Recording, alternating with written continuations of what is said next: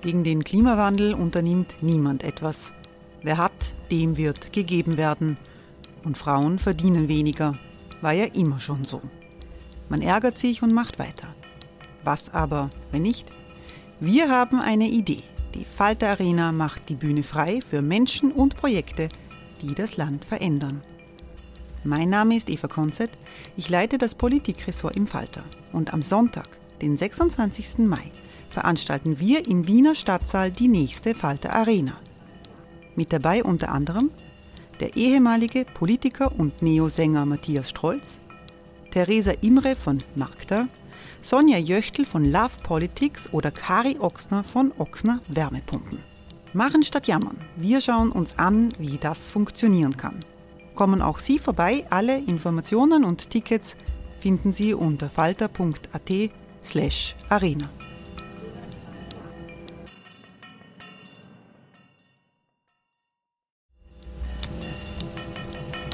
Falter-Podcasts werden durch Werbung unterstützt. Das hilft bei der Finanzierung unseres journalistischen Angebots. There's never been a faster or easier way to start your weight loss journey than with PlushCare. PlushCare accepts most insurance plans and gives you online access to board-certified physicians who can prescribe FDA-approved weight loss medications like Wigovi and Zepbound for those who qualify. Take charge of your health and speak with a board certified physician about a weight loss plan that's right for you. Get started today at plushcare.com slash weight loss. That's plushcare.com slash weight loss. Plushcare.com slash weight loss. Falter Radio, der Podcast mit Raimund Löw. Sehr herzlich willkommen, meine Damen und Herren, im Falter Radio. Einmal mehr hat der Satiriker Florian Schäuber die Anhänger von Donald Trump in den USA im Visier. Was die amerikanischen Präsidentschaftswahlen mit einem Fußballspiel zu tun haben, bei dem rückwirkend neue Regeln eingemahnt werden, erklärt Schäuber in Folge 19 unserer wöchentlichen Satirefolge Schäuber fragt nach. Und weil die Innenpolitik nicht Halt macht, auch in Zeichen des Terrors und der Pandemie nicht, befragt er die grüne Nationalratsabgeordnete Nina Tomaselli über den ungewöhnlichen Auftritt des Immobilienmoguls René Benko im Ibiza-Untersuchungsausschuss. Doch hören Sie selbst. Herzlich willkommen, liebe Zuhörerinnen und Zuhörer, bei der 19. Folge von Schäuber fragt nach. In der Vorwoche habe ich an dieser Stelle die US-Präsidentschaftswahlen 2020 mit einem Fußball-WM-Finale verglichen, bei dem nicht fix ist, dass die siegreiche Mannschaft auch Weltmeister wird, weil man nicht weiß, ob die unterlegene Mannschaft das akzeptieren würde. Mittlerweile ist genau das eingetreten. Die unterlegene Mannschaft reklamiert, dass man das Spiel nicht erst nach 90 Minuten, sondern bereits nach 60 Minuten abpfeifen hätte müssen, weil sie zu diesem Zeitpunkt noch in Führung gelegen ist. Beim Fußball würde man jetzt sagen, da hat offensichtlich jemand die Regeln nicht verstanden. Das wäre im Fall von Donald Trump ja sogar eine denkbare Erklärung. Inzwischen dürfte er sie aber verstanden haben und ist deshalb dazu übergegangen, das sich an die Regeln halten als Betrug zu bezeichnen. Das ist an sich äh, paradox. Äh, wenn Donald Trump eine Warnung vor Betrug ausspricht, ist es so, als würde eine Gelse vor Insektenstichen warnen. Natürlich sind seine Betrugsvorwürfe eine Lüge. Aber sich über Lügen bei Trump aufzuregen, ist ähnlich sinnvoll, wie wenn man sich darüber beschwert, dass ein Hundstrümmerl schmutzig ist. Die wichtigere Frage ist, wie viele von seinen Unterstützern werden Trump diese Lüge glauben? Mein Tipp lautet, jeder Siebente. Wie komme ich auf diese Zahl? Sie erinnern sich vielleicht noch, wie Trump und sein damaliger Pressesprecher erklärt haben, das Publikum bei Trumps Angelobung sei, Zitat, das größte Publikum jemals bei einer Amtseinsetzung gewesen, sowohl physisch anwesend wie weltweit. Kurz darauf wurden Fotos der Amtseinsetzung Trumps und jener seines Vorgängers Obama veröffentlicht, durch die diese Behauptung als Lüge entlarvt wurde. Daraufhin hat Trumps Pressesprecher erklärt, sometimes the White House can disagree with the facts. Also genau das beschrieben, was Trump jetzt wieder macht. Und dann gab es damals eine hochinteressante wissenschaftliche Untersuchung zu diesem Thema. Zwei amerikanische Wissenschaftler haben bekennenden Trump-Unterstützern die beiden Fotos der Amtseinsetzungen von Trump 2017 und von Obama 2009 gezeigt. Bei Obama der Platz dicht gefüllt mit Menschen, bei Trump halb leer. Und dazu haben die Wissenschaftler den Trump-Unterstützern eine Frage gestellt. Auf welchen dieser Bilder sehen Sie mehr Menschen? Jeder Siebente hat geantwortet, auf dem von 2017. Das heißt, jeder siebente Trump-Anhänger ist bereit to disagree with the facts. Wie diese Leute mit dem Faktum der Wahlniederlage Trumps umgehen werden, wird sich in den nächsten Tagen und Wochen weisen. Alles sehr spannend, aber kaum beschäftigt man sich damit, gibt es in den sozialen Medien auch schon die ersten Beschwerden, nämlich, hallo, was ist da los? Wir haben gerade erst einen Terroranschlag in Wien gehabt und jetzt interessiert das niemand mehr, oder wie? Und gleich darauf kommen neue Beschwerden, nämlich, hallo, was ist da los? Wir haben gerade erst eine Corona-Welle in Österreich und jetzt interessiert das niemand mehr, oder was? Das ist ein bisschen das Problem in bewegten Zeiten. Der Kampf um Aufmerksamkeit ist auch ein Verdrängungswettbewerb und bringt mit sich, dass man als Rezipient irgendwann überfordert ist. Und natürlich könnte man so eine Informationsüberforderung auch ausnützen. Also wenn zum Beispiel unsere Justiz vorhätte, Karl-Heinz Grasser freizusprechen, jetzt wäre der ideale Zeitpunkt dafür, denn die Empörungsreserven der Öffentlichkeit sind so aufgebraucht, dass sie kaum mehr zu einer angemessenen Reaktion in der Lage wäre. So gesehen war es vermutlich kein Fehler, dass der Parlamentarische Untersuchungsausschuss betreffend mutmaßliche Käuflichkeit der türkisblauen Bundesregierung diese Woche eine Pause eingelegt hat. In der Berichterstattung über diesen U-Ausschuss wird ja von um Zudeckung und Vernebelung bemühten Journalisten manchmal behauptet, dass es sich bei den dort stattfindenden Befragungen um sinnlose Rituale handelt. In einem speziellen Punkt haben sie damit sogar recht. Nämlich immer dann, wenn Abgeordnete der ÖVP ihre eigenen Parteikameraden befragen. Diese Fragen lassen nur selten einen Wunsch nach Informationsgewinn erkennen und beginnen mit ausufernden Einleitungen in der Art von als Bundeskanzler hat man ja relativ viel zu tun. Das erinnert an Zeitschinden beim Fußball.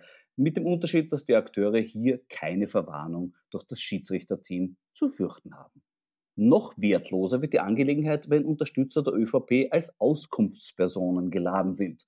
Diese werden zunächst, wie bei René Benko tatsächlich geschehen, für ihren beeindruckenden Werdegang gelobt und dann mit grotesken Scheinfragen konfrontiert, wie zum Beispiel, Warum ist es aus Ihrer Sicht auch wichtig, dass man als Unternehmer Kontakt zur Politik hat?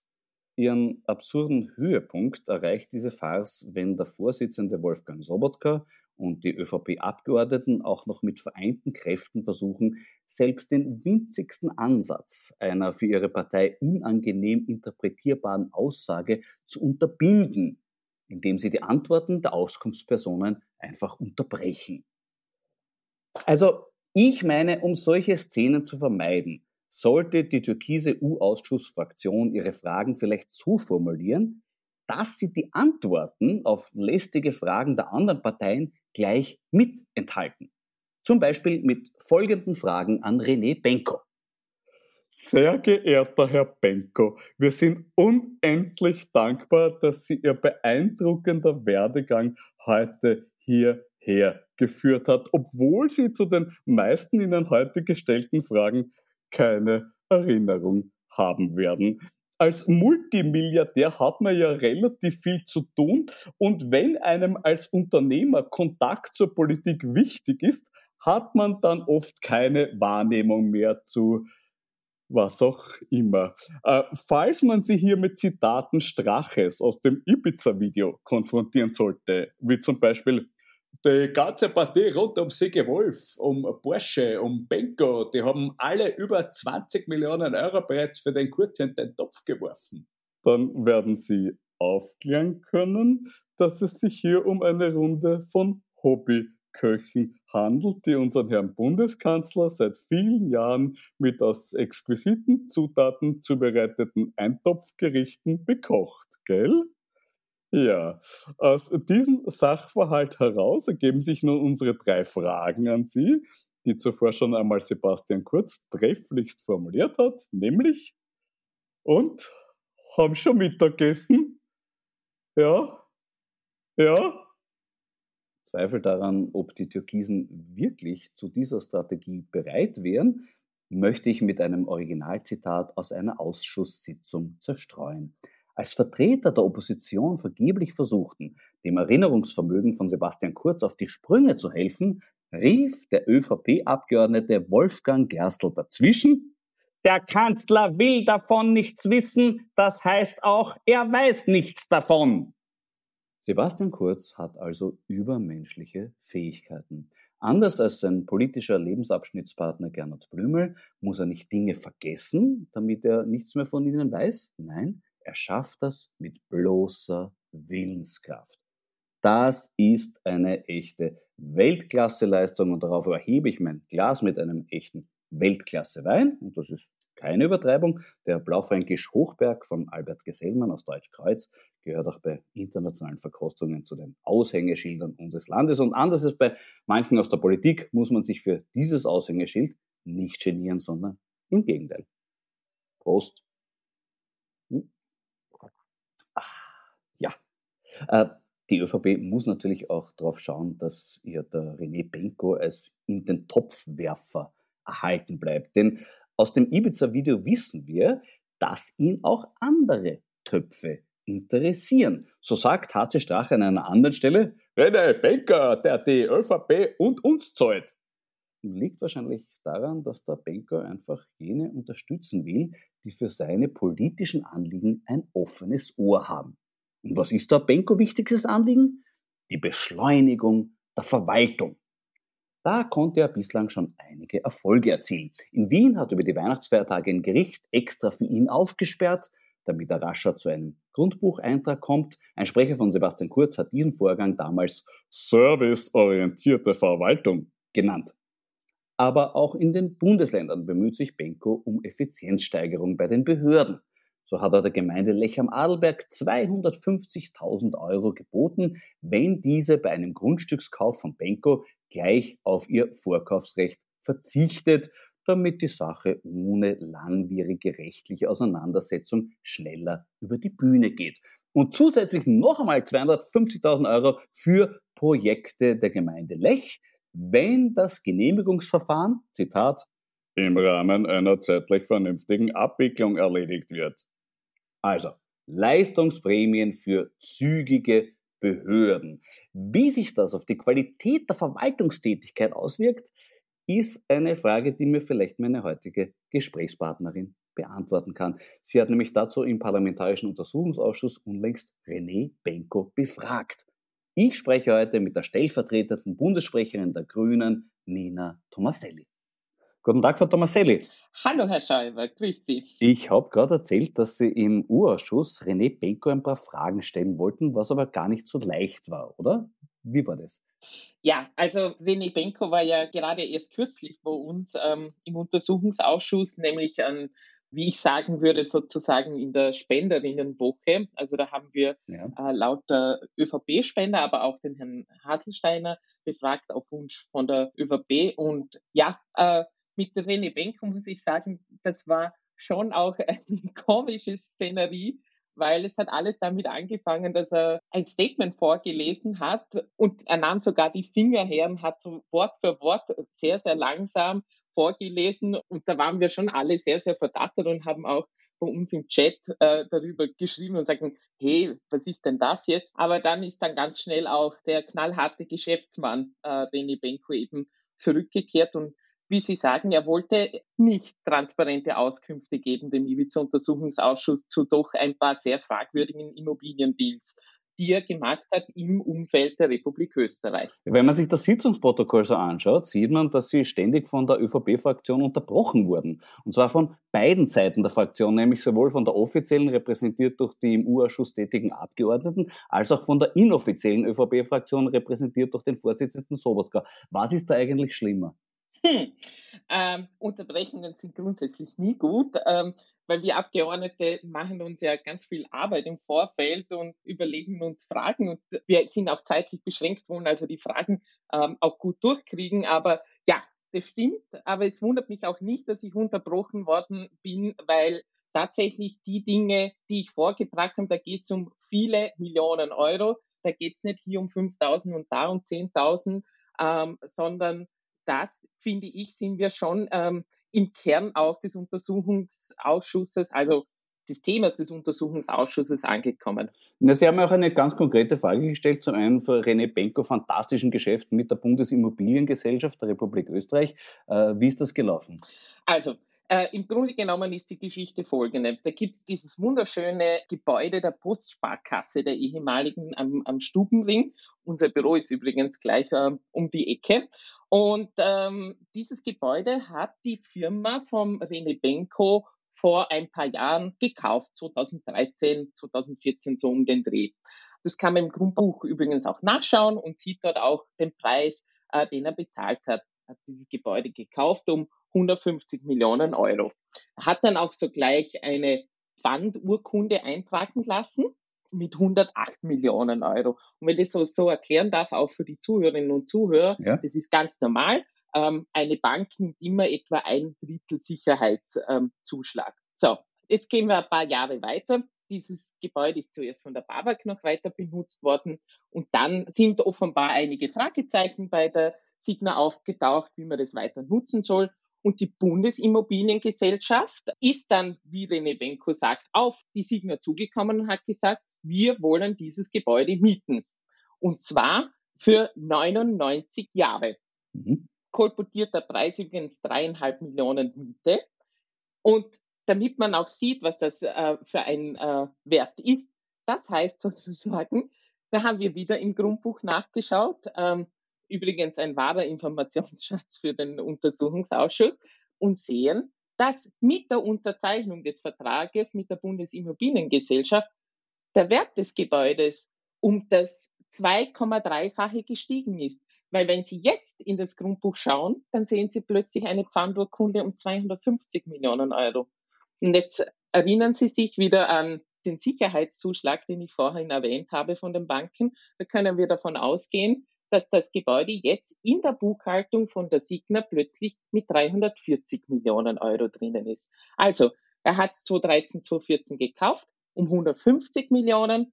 Jetzt gibt es einen 99-jährigen Mietvertrag mit der Bundesimmobiliengesellschaft und jetzt äh, ist das Gebäude plötzlich 340 Millionen Euro wert. Ähm, wie viel das ist, übrigens, ich habe auch Hans-Peter Hasselsteiner damit konfrontiert, der ja auch anteiliger Eigentümer ist bei der Signa und der hat gesagt, ja, super Geschäft. Schön. Also mhm. super Geschäft für Signa, nicht für die Republik, würde ich sagen. Freut mich beim Herrn Benker, aber der hat im Umgang mit der Republik eine Glückssträhne, könnte man so sagen. Beim Kauf des Leinerhauses auf der Marilfer Straße hat ja. für den Benker sogar ein Gericht über die Feiertage aufgesperrt. Und ein Sprecher von Sebastian Kurz nannte das damals serviceorientierte Verwaltung. Wie würden Sie das nennen? Hm. Äh, ja, äh, auch über diesen Punkt haben wir länger diskutiert im Untersuchungsausschuss und auch dort wurde übrigens immer und immer wieder äh, der Fragefluss der Abgeordneten unterbrochen, weil es insgesamt natürlich, könnte man sagen, auch etwas peinlich ist, weil ich frage mich, wie viel der Zuhörerinnen und Zuhörer das schon mal gehört haben, dass das Gericht extra in den Ferien für sie aufgemacht haben, damit sie ein Geschäft grundbücherlich besichern können. Kommt nicht oft vor, glaube ich. Also ich habe davon äh, noch nie gehört. Ähm, mhm. Für Nebenko gab es eben diesen Service, äh, wie, haben sie, wie haben Sie gesagt? Serviceorientierte Verwaltung. Die serviceorientierte Verwaltung, genau. Und das darf es unserer Meinung nach eben nicht geben. Es gibt kein Gleich und es gibt kein Gleicher. So. Ja, diese Frage hat ja zum Beispiel der Ausschussvorsitzende Sobotka gleich unterbunden. Äh, jetzt ganz ehrlich, ist Wolfgang Sobotka als Vorsitzender des Ausschusses noch tragbar? Nun, ähm, ich glaube, die Geschichte um Wolfgang Sobotka ähm, ist sehr österreichisch, wenn ich das so sagen darf. Ähm, es gibt fünf Fraktionen äh, in diesem Untersuchungsausschuss. Vier Fraktionen ähm, haben gesagt, Herr Sobotka, wir glauben, das geht Sie nicht mehr aus und er sitzt halt trotzdem noch da. Und ähm, so wie es ausschaut, wird er auch nicht gehen. Und äh, heißt für uns Abgeordnete, wir müssen mit ihm umgehen, wohl oder übel. Damit abfinden quasi. Und das ist halt leider so wie eine Naturgewalt, wie ein schlechtes Wetter oder wie ist das? Naja, also der Kern ist, äh, da geht es um die Befangenheit und Wolfgang Sobotka kann sich nur selber befangen erklären. Das sind die Regeln, die haben wir uns alle gegeben. Er kann sich nur selber die rote Karte zeigen. Das ist insofern, kann man sagen, schon nachvollziehbar, gilt übrigens für, für jeden Gemeinderat da draußen auch. Ähm, jeder muss sich selber befangen erklären, weil es ja nicht sein kann, dass die Mehrheit über die Minderheit entscheidet. So weit, so gut. Aber was der Gesetzgeber, also wir alle bei dieser Regel mitgedacht haben, dass ähm, auch äh, die einzelnen Personen, also bis hin zu jedem Gemeinderat, auch sehr, sehr verantwortungsvoll mit dieser Pflicht auch umgeht. Mhm. Und ähm, in dem Fall finden wir, ist es mittlerweile einfach zu viel geworden, zu viel an Geschichten, zu viel an Eingriffen. Und ja, wenn es nach uns geht, äh, würde Doris Buris den Vorsitz führen, zumindestens bis Wolfgang Sobotka diese ganzen Vorwürfe, die auch im Raum stehen, klären kann. Mhm. Bleiben wir noch bei den Vorwürfen zum René Benker, sein Bemühen um serviceorientierte Verwaltung und um Verwaltungsbeschleunigung hat dem Herrn Benker ja auch schon eine Vorstrafe eingebracht. Ein Jahr bedingte Haft, weil er für den raschen und wunschgemäßen Abschluss eines italienischen Steuerverfahrens 150.000 Euro zahlen wollte. Also deutlich weniger, als er später für die Gemeinde Lech am Adelberg geboten hat. Aber dort hat die Staatsanwaltschaft gegen den Willen der Korruptionsstaatsanwaltschaft das Verfahren niedergeschlagen. Ist man bei diesem Delikt in Österreich nachsichtiger geworden? Ja, das ist die nächste obskure Geschichte, die Sie natürlich ansprechen. Ähm, auch die wollte ich im Untersuchungsausschuss vorbringen. Ähm, bin leider auch ähm, sehr, sehr ausgebremst worden, weil da geht es schon um eine, um eine ernsthafte Frage, nämlich ähm, wird völlig unabhängig in Verfahren entschieden, egal wer da vor einem sitzt und gelten für alle dieselben Regeln. Und bei Denebenko war es ja tatsächlich ähm, in Lech als, wie Sie, Sie haben es ja ganz korrekt gesagt, als einschlägig Vorbestrafter sozusagen, ja. ähm, auch den Gemeindemandataren in Lech angeboten hat. Er wollte ein äh, Grundstück kaufen um dort ein Chalet zu errichten, auf das die Gemeinde Lech ein Vorkaufsrecht hat und hat einerseits das Vorkaufsrecht wollte er ablösen. Das ist ein völlig normaler Vorgang. Aber er hat zusätzlich die doppelte Summe in Aussicht gestellt für eine zeitlich vernünftige Abwicklung. Die WKSDA hat dahinter vermutet, äh, dass er ein beschleunigtes Verwaltungsverfahren wollte, also ein extra schnelles und das wäre eben nicht rechtens. Verwaltungsverfahren sollten immer gleich schnell sein. Das gilt genauso beim Gericht, beim Aufsperren wie auch beim Bauverfahren in einem Nobel-Skiort. Ähm, und was dort eben das Komische war, ist, ähm, dass das offenbar heimlich, still und leise 2015 eingestellt äh, oder Anfang 2016 eingestellt worden ist und nicht, wie eben das Gesetz vorsieht, die Begründung öffentlich gemacht worden ist die ist erst 32 Monate später öffentlich gemacht worden in der Ediktsdatei, ähm, nämlich nach Ibiza bitte. Erst im August, erst nach äh, medialem Druck, erst nachdem viele Journalistinnen und Journalisten nachgefragt haben und gesagt haben, wir wollen jetzt wissen, was war da, hat man erst die Begründung äh, offengelegt. Und siehe da, jetzt wo wir die Begründung kennen, sehen wir auch, dass das keine Rolle gespielt hat, ähm, dass er einschlägig vorbestraft äh, ist. Genau. Bei jedem kleinen Taschelgreifer wäre das nicht der Fall, wenn ich das so sagen darf. Ganz mhm. genau. Naja, seit der Herr Bank auch Medientycoon ist, ist man in österreichischen Medien besonders vorsichtig geworden, wenn es in der Berichterstattung um ihn geht. Er hat auch Medien gedroht damit, wenn sie das überhaupt erwähnen, dass er eine Vorstrafe hat und so. Äh, riskiert man auch als Politiker etwas, wenn man sich mit ihm beschäftigt?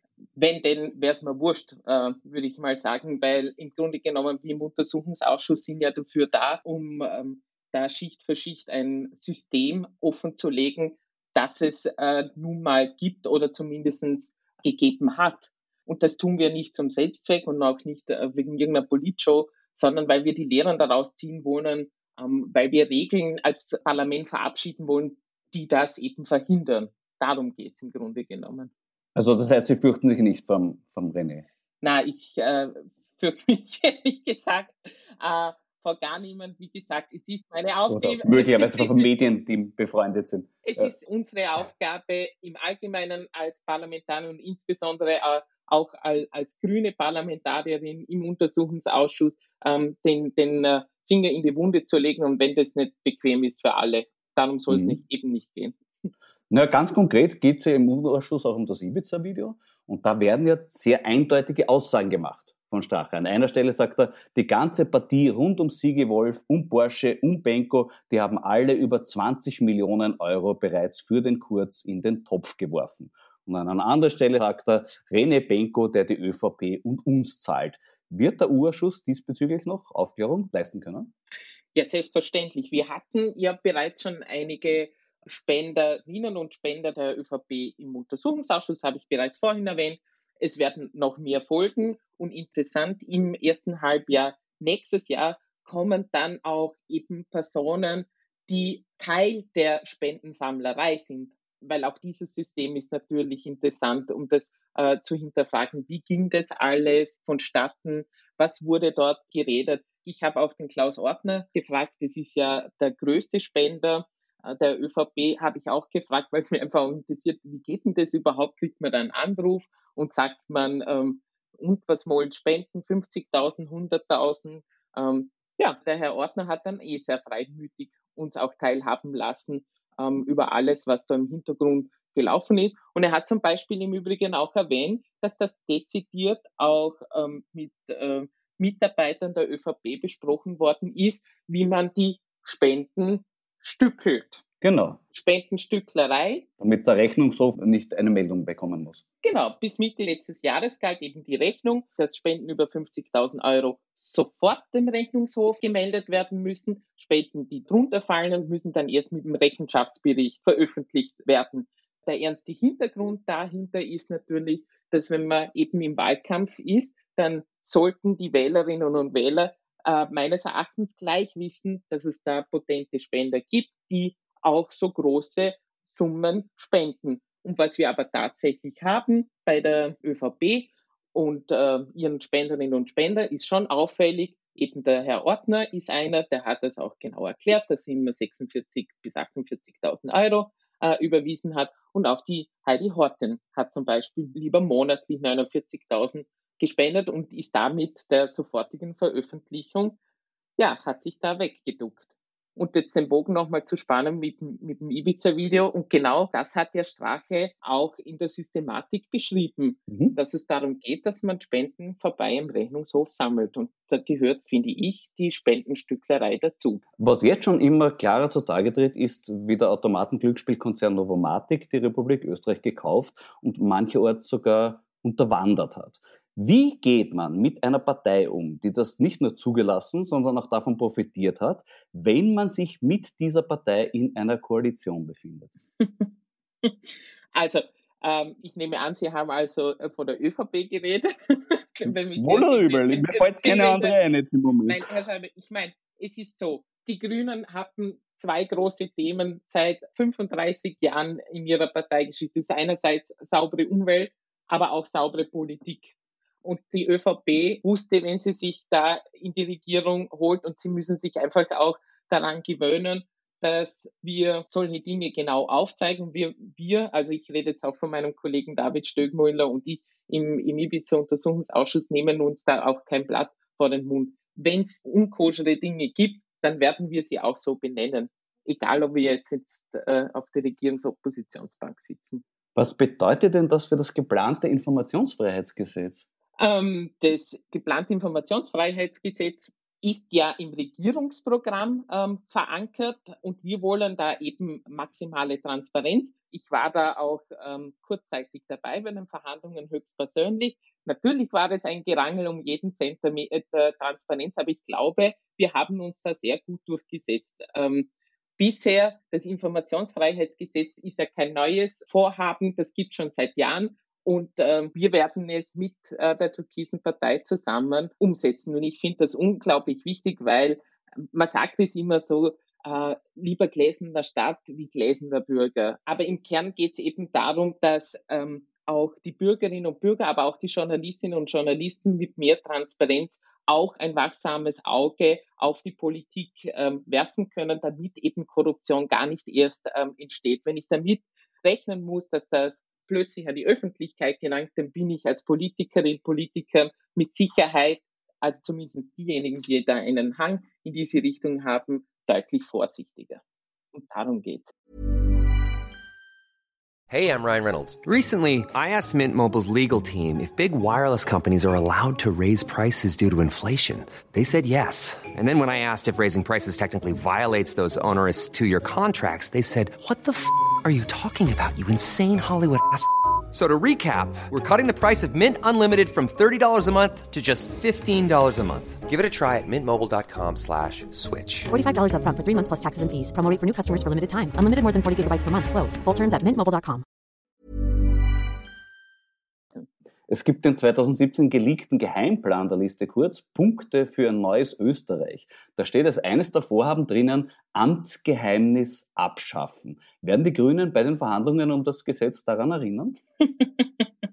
ah, wir haben in den Verhandlungen das eine oder andere mal rausgenommen. Äh, ähm, aus dieser Liste, aber auch aus dem offiziellen 100-Punkte-Programm, das die ÖVP ja aufgelegt hat ähm, selbstverständlich. Aber wie gesagt, wir haben uns bereits geeinigt bei den Regierungsverhandlungen, dass wir ein Informationsfreiheitsgesetz brauchen und dass es auch im Übrigen so ausgeführt wird, dass es auch einfach zu handeln ist für die Bürgerinnen und Bürger, aber auch für die Verwaltung, dass man nicht noch einzelne Schranken dann aber einbaut, wo wir wieder faktisch ein Amtsgeheimnis durch die Hintertür haben, wir also nur äh, die Farbe des Gesetzes ändern. Darum soll es eben nicht gehen.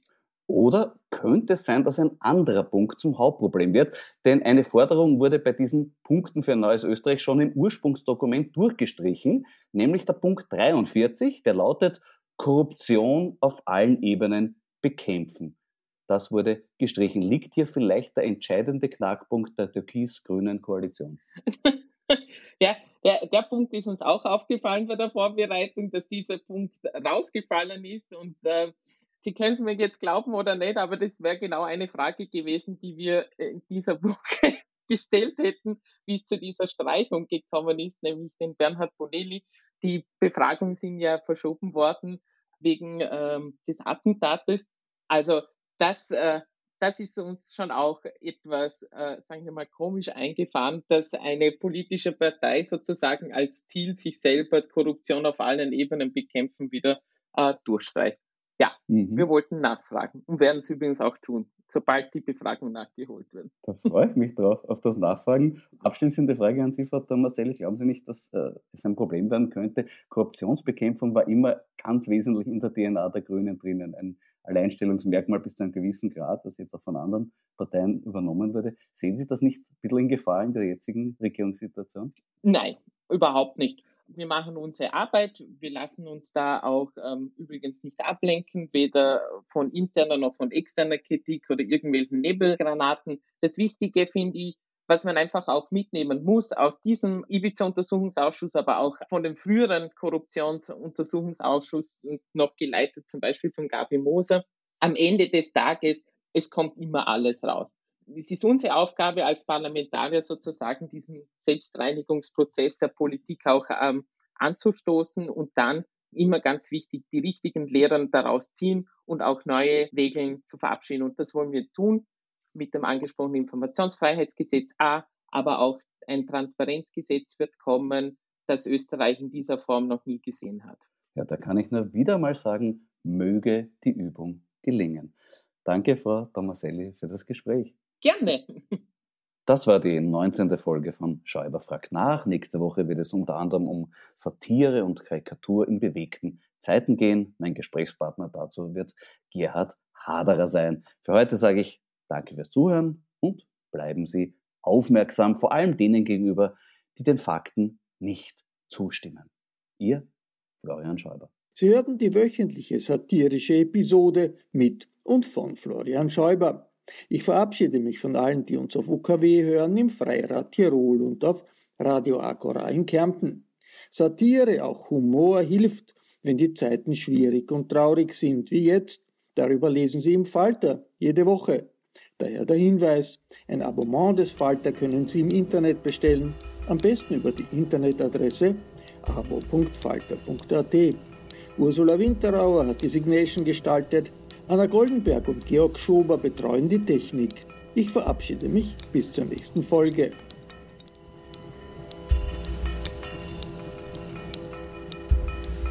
Sie hörten das Falterradio, den Podcast mit Raimund Löw.